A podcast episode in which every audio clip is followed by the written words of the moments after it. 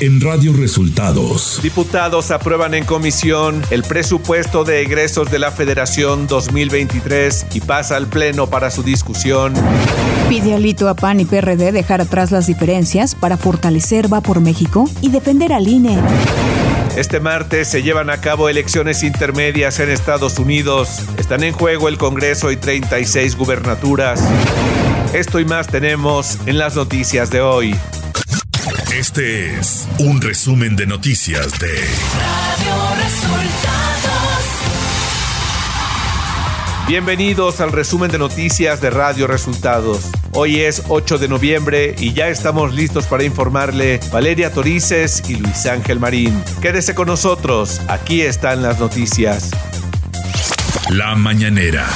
En la conferencia de prensa de este martes, el presidente López Obrador propuso que la Fiscalía General de la República atraiga el caso por el feminicidio de Ariadna Fernanda López para que se resuelva lo más pronto posible y anunció una investigación contra el fiscal de Morelos mi recomendación es que el asunto lo atraiga la Fiscalía General con un enfoque de derechos humanos.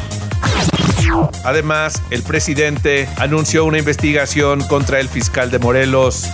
No debe de quedar sin una investigación de fondo y que no importe para nada qué autoridad fue la que trató de cambiar los hechos. El jefe del Ejecutivo confió en que el sector empresarial y el obrero lleguen a un acuerdo para el aumento en el salario mínimo para 2023. Eso es lo que ofrece Coparmex, 15. Estamos viendo eso.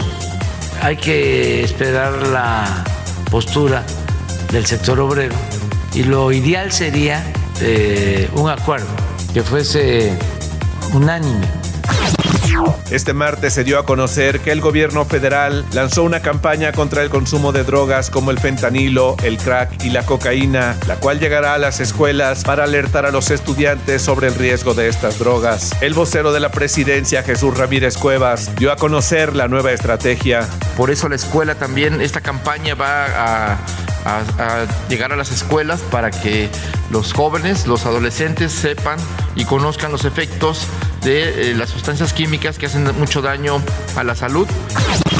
El secretario de la Defensa Nacional, Luis Crescencio Sandoval, dio a conocer la detención de Juan Rodolfo Yepes Ortiz, alias el Rudy, el Rodo o el Rudo, hermano de José Antonio El Marro, detenido la madrugada de este martes en Tecate, Baja California, junto con tres personas más. Se hizo una revisión al, vehículo eh, y a las cuatro personas y se encontraron 60 mil dólares y 40 mil 500 pesos moneda nacional que no justificaron su este, eh, posesión.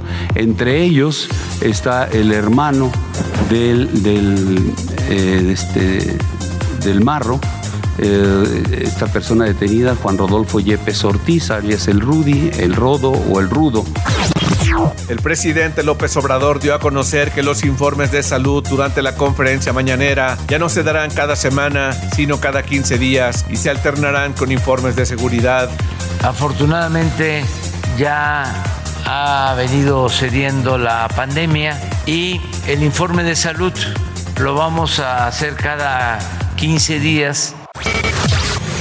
Radio Resultados Nacional.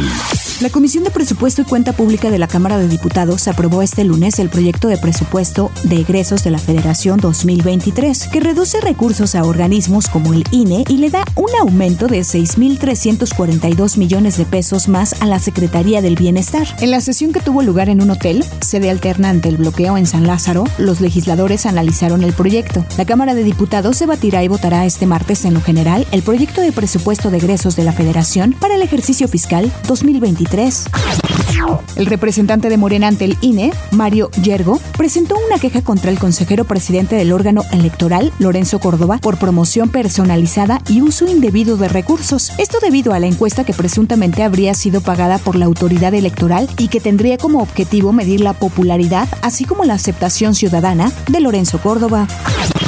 El presidente del Comité Ejecutivo Nacional del PRI, Alejandro Moreno, hizo un llamado al PAN y el PRD a dejar atrás las diferencias y fortalecer la coalición Va por México para trabajar por el país y en defensa del INE y del Tribunal Electoral. El dirigente nacional del PRI rechazó que haya acuerdo del partido para respaldar la iniciativa de reforma electoral del gobierno. Damián Cepeda, senador del PAN, se posicionó en contra de la redacción de las modificaciones a la Ley Federal del Presupuesto y Responsabilidad Hacendaria, asegurando que es un riesgo para las pensiones y demás activos financieros como los de vivienda y ahorro. A través de redes sociales, el legislador federal sentenció este lunes que no es correcto que el gobierno pueda tomar activos financieros como afores, pensiones, vivienda, ahorro y demás para rellenar el fondo de estabilización que se gastaron irresponsablemente.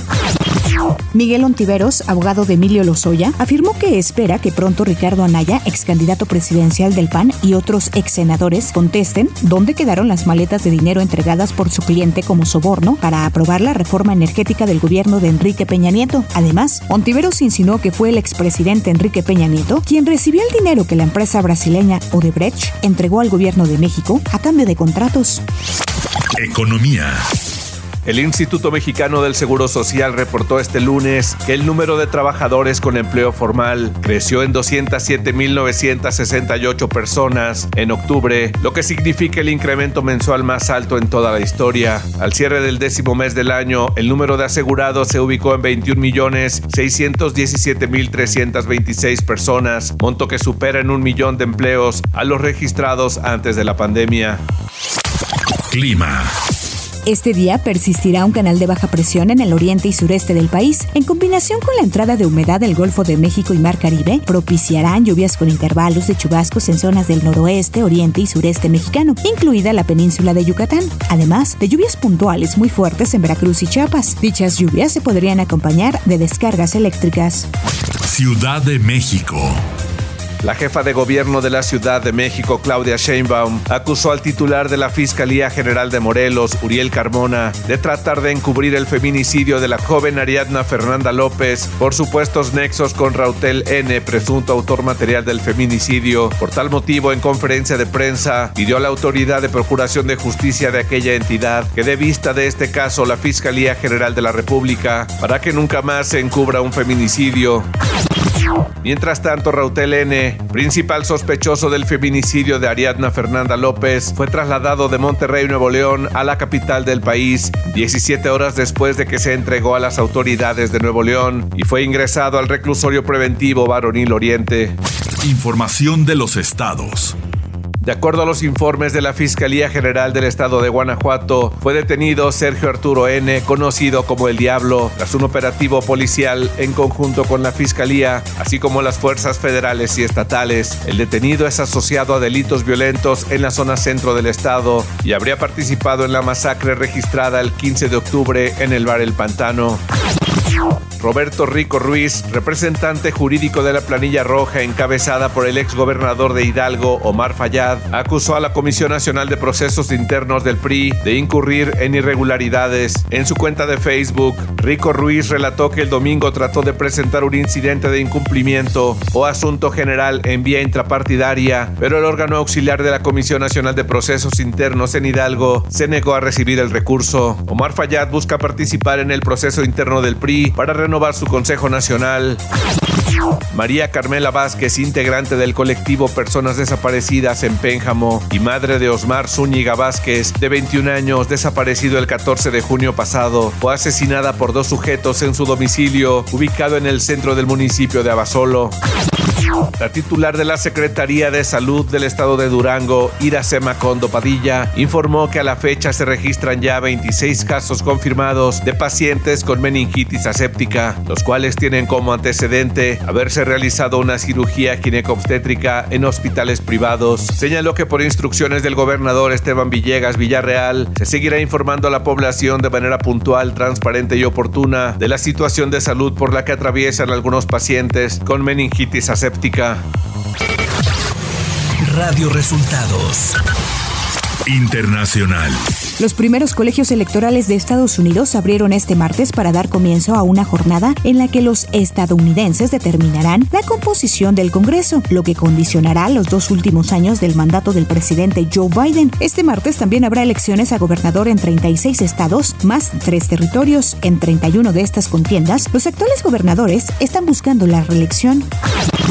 El presidente ucraniano Volodymyr Zelensky llamó este lunes a Benjamin Netanyahu para felicitarle por su victoria en las elecciones de la semana pasada, que aseguraron el espectacular regreso del ex primer ministro de Israel. Zelensky informó que expresó la esperanza de que el nivel de la interacción Ucrania-Israel corresponda con los retos de seguridad que enfrentan nuestros países. Tecnología. Elon Musk ha planteado una versión de Twitter en la que los usuarios podrían enviar mensajes directos a las celebridades a cambio de un costo, así como la posibilidad de publicar textos más largos. Parte de la cantidad recaudada por estos mensajes se destinaría a la propia plataforma y el resto sería para el usuario famoso o personalidad pública en cuestión. Pero antes esta función tendría que aprobarse por el perfil de la personalidad pública que estaría obligada a responder dichos mensajes. Espectáculos. Luego de 12 horas de negociación, el futbolista español Gerard Piqué aceptó que Shakira se lleve a sus hijos a Miami. En esta ocasión, los niños Milan y Sasha pasarán la Navidad con su papá y al iniciar el 2023 tendrán que despedirse debido a que no vivirán con él, sino con su madre, Shakira. Pero el español podrá ir a visitarlos siempre que quiera. En cuanto a los gastos de los menores, se informó que estos se cargarán en la cuenta común. Deportes.